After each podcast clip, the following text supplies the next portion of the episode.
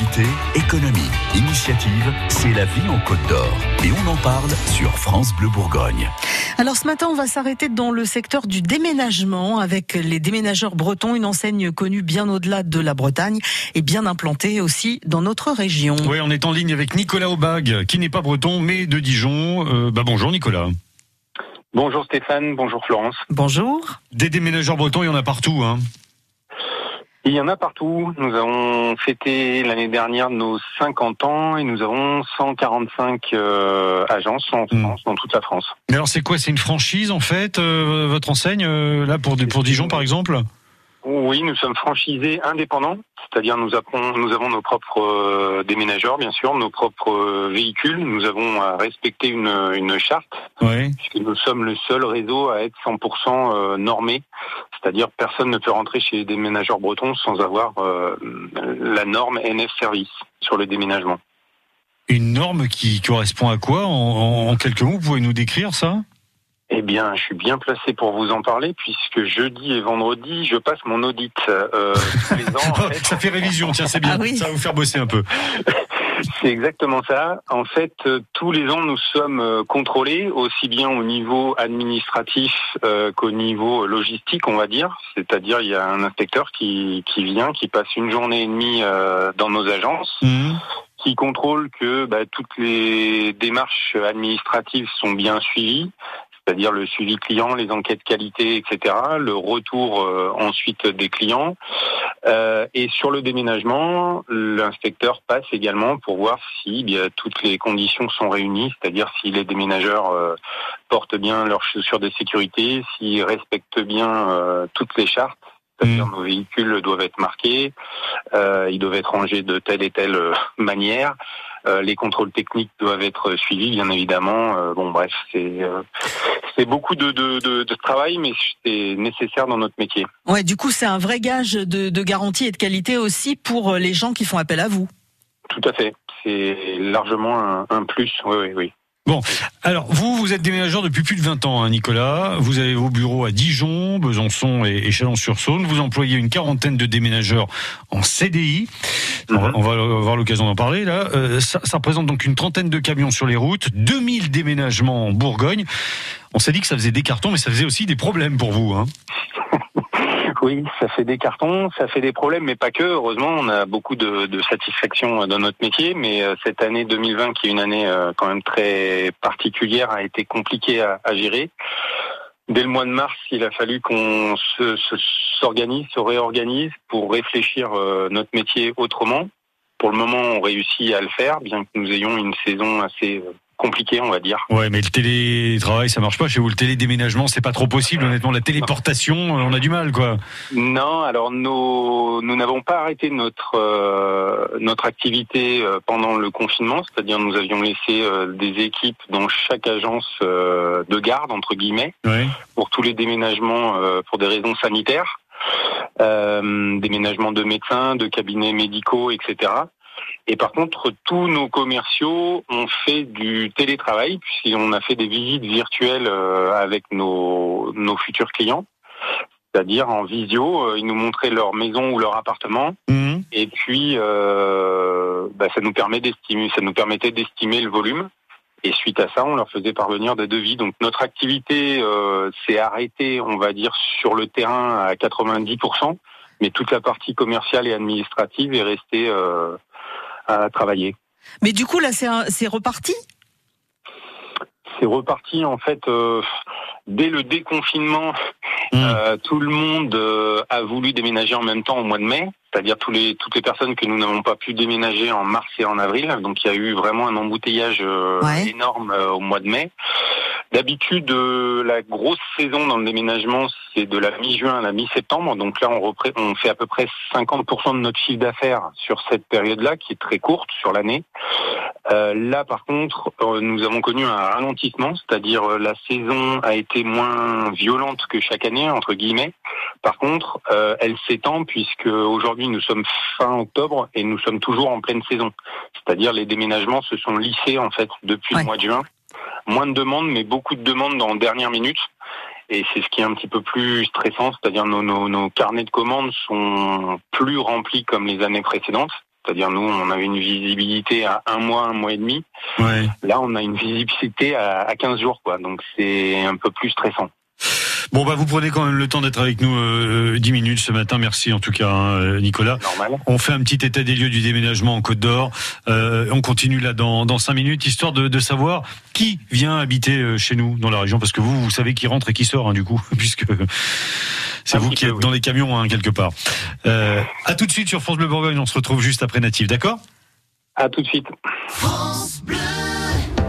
Vous écoute sur France Bleu Bourgogne. Je suis derrière eux à fond, il faut qu'on gagne. Euh, On peut pas rester comme ça, là. Eh bien raison. Ici, on supporte les mêmes équipes que vous. Passez quand vous voulez. Pas de soucis, je vous écoute quasiment tous les soirs. Bah, c'est sympa. Euh, Ah, c'est bien. Et si, des fois, et si des fois on dit des bêtises, vous nous appelez bien entendu pour nous tirer les oreilles. D'accord, Eric ouais, non, vous non, pas besoin, vous, vous les tirez entre vous. donc. C'est pas faux. France Bleu Bourgogne, 100% local, 100% DFCO.